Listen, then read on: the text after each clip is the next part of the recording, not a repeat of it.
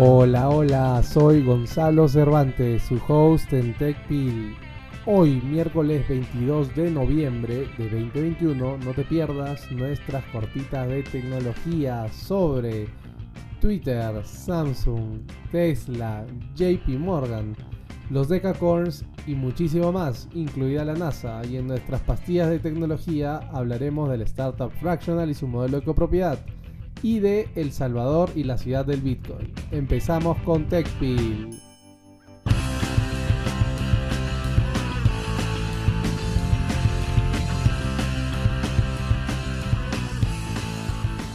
Cortitas de tecnología, los titulares que no debes perderte el día de hoy. Primera cortita, las compras en vivo llegan a Twitter. Se está incorporando en esta red social, que es tan famosa hoy en día, una categoría muy popular en varios mercados asiáticos y que tal vez se vuelva muy famosa aquí también. La verdad es que yo lo dudo porque la mayoría de gente que conozco que está en Twitter entra más a discutir que a comprar. Segunda cortita de tecnología. Samsung está planeando fabricar chips en la ciudad de Taylor, en el estado de Texas, en Estados Unidos. Y todo esto a partir del 2024. Pero para ello, obviamente, tiene que construir una planta. Esta planta se ha estimado que va a costar 17 mil millones de dólares. Es un número enorme. Obviamente este año ha habido un gasto histórico para la industria de semiconductores, básicamente estimulados por los incentivos gubernamentales que buscan tener producciones locales, porque se han dado cuenta que si toda la producción de semiconductores está en Asia, o específicamente en, China y Taiwán, luego puede haber mucha dependencia de esta eh, parte del mundo. Em, este, esta planta va a generar 1.800 puestos de trabajo, que es cierto, parece muy poco. Sin embargo, van a ser 1.800 puestos de trabajo altamente pagados y de muchas calificaciones necesarias para ser parte de, esta, de esta fábrica. Una gran inversión de Samsung que ya tenía una planta de chips en Estados Unidos, pero ahora está implementando otra.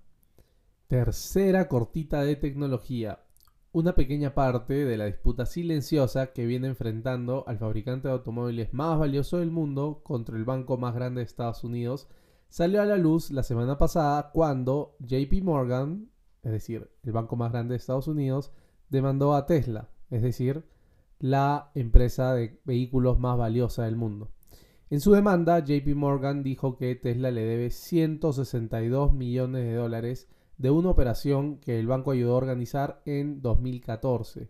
Por lo general, los banqueros buscan evitar peleas públicas con grandes clientes e incluso potenciales clientes, pues quieren tener honorarios a partir de trabajar con ellos. Sin embargo, en este caso, eh, parece que JP Morgan no tiene ningún interés en volver a trabajar con Tesla.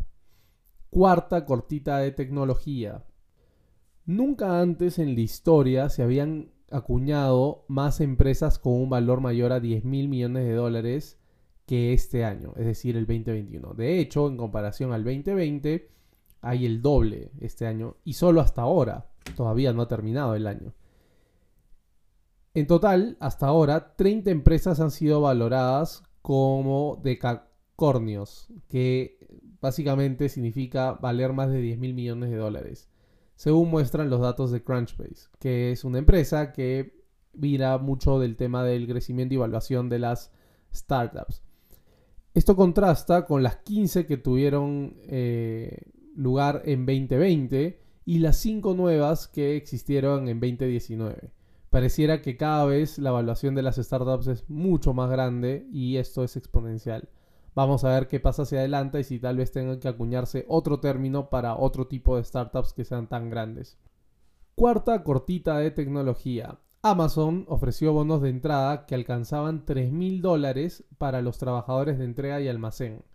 También aumentó los salarios de los empleados de temporada a 18 dólares la hora y estableció 3 dólares adicionales para cubrir los turnos más demandantes, todo esto en una batalla enorme que hay entre Amazon, FedEx, DHL y muchos más por eh, poder hacer envíos a tiempo en, este, en esta época de fiestas en Estados Unidos y en otros lugares del mundo.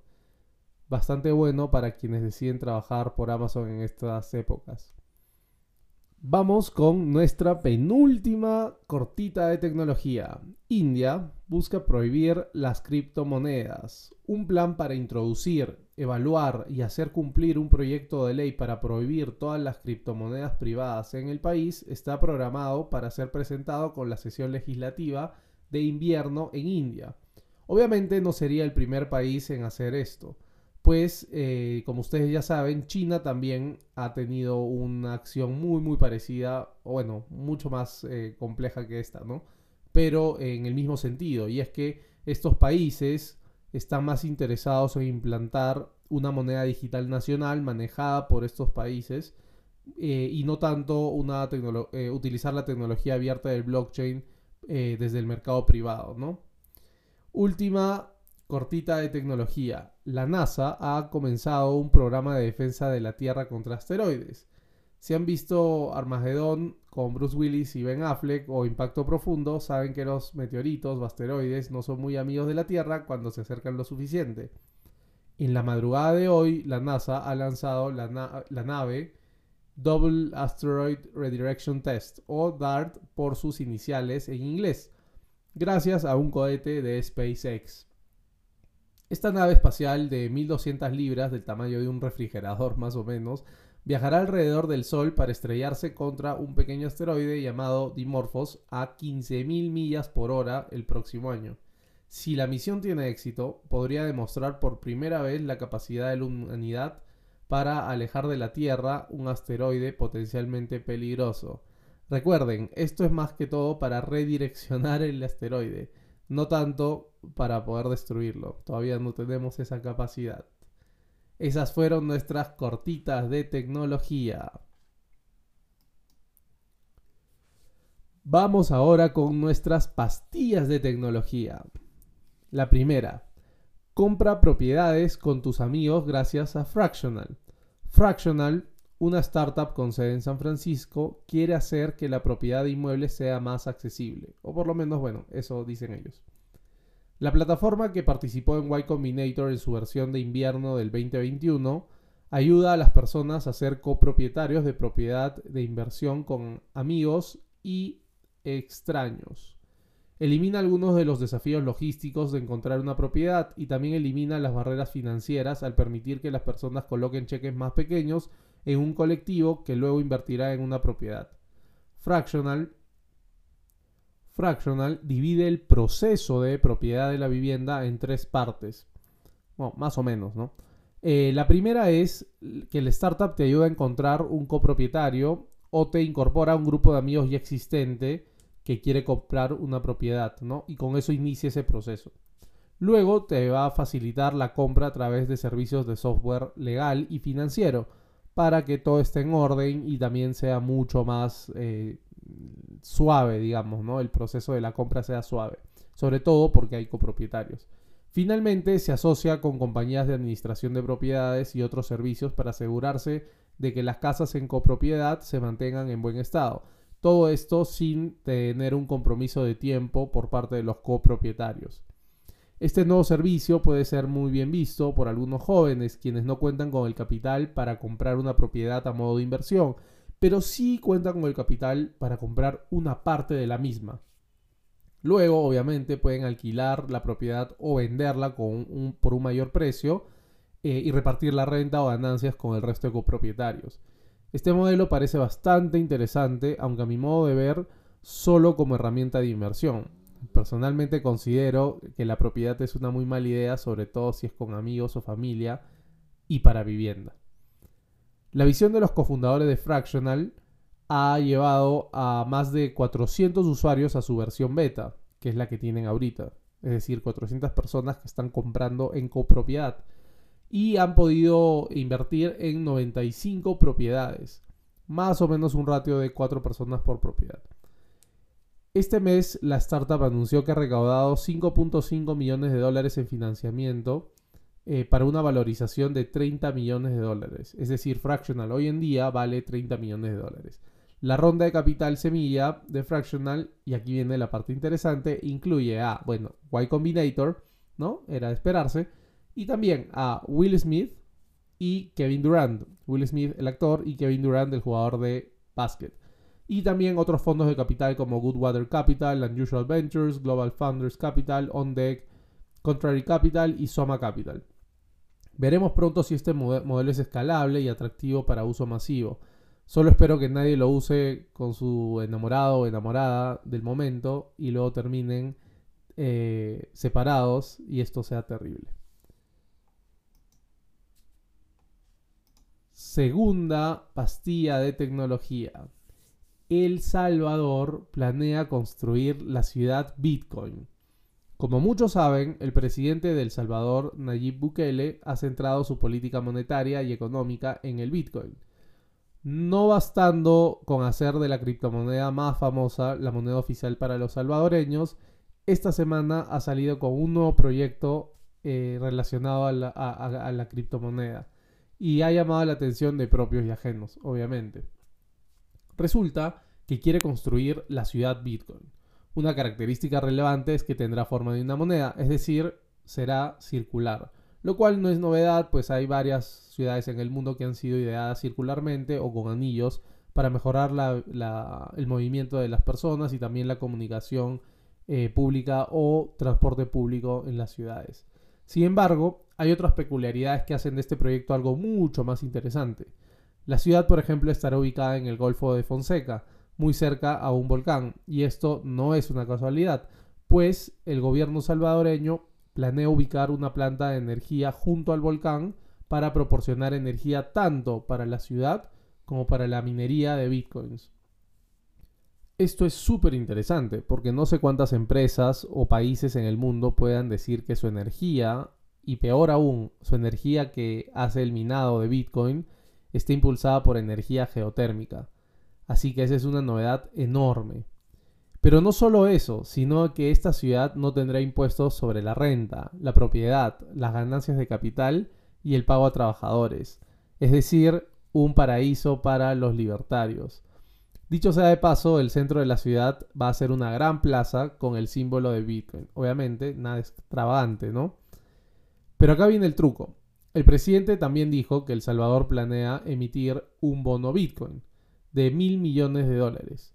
Un instrumento financiero tokenizado. Básicamente es, oye, necesito dinero para poder construir mi ciudad de Bitcoin.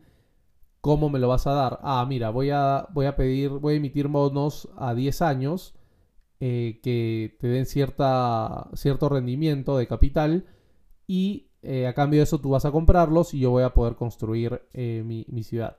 De esta cantidad, 500 millones se van a utilizar para ayudar a construir la, la, planta de energía geotérmica y la infraestructura para la minería de bitcoins. Y los otros 500 millones van a servir para comprar más bitcoins.